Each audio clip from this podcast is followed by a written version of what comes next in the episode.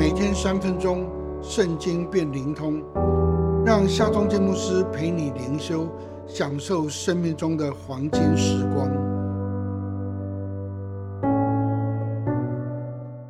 耶利米书五十一章第五十节：你们躲避刀剑的要快走，不要站住，要在远方纪念耶和华，心中追想耶路撒冷。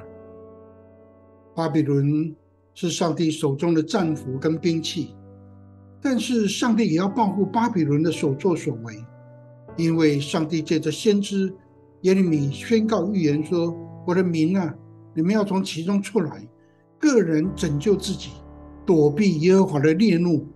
你们不要心惊胆怯，也不要因境内所听见的风声惧怕。不但不用心惊胆怯。”反而要在远方纪念耶和华，心中追想耶路撒冷。当我们愿意纪念上帝，我们就可以像诗人一样的唱诗歌说：“耶和华本为大，在我们上帝的城中，在他的圣山上，该受大赞美。我们在万军之耶和华的城中，就是我们上帝的城中所看见的，正如我们所听见的，上帝必坚固这城，直到永远。”上帝的城市耶路撒冷，他的圣山是喜安山。当我们愿意追想耶路撒冷，就可以唱诗歌说：“喜安山大君王的城啊，在表面居高华美，为全地所喜悦。我们当周游喜安，四围旋绕，数点城楼。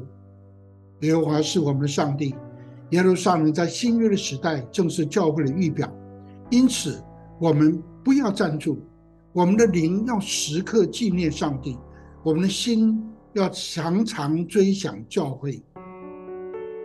亲爱的朋友，这也是你的心智吗？你亲近上帝，上帝就被亲近你；你热爱教会，教会就被牧养你。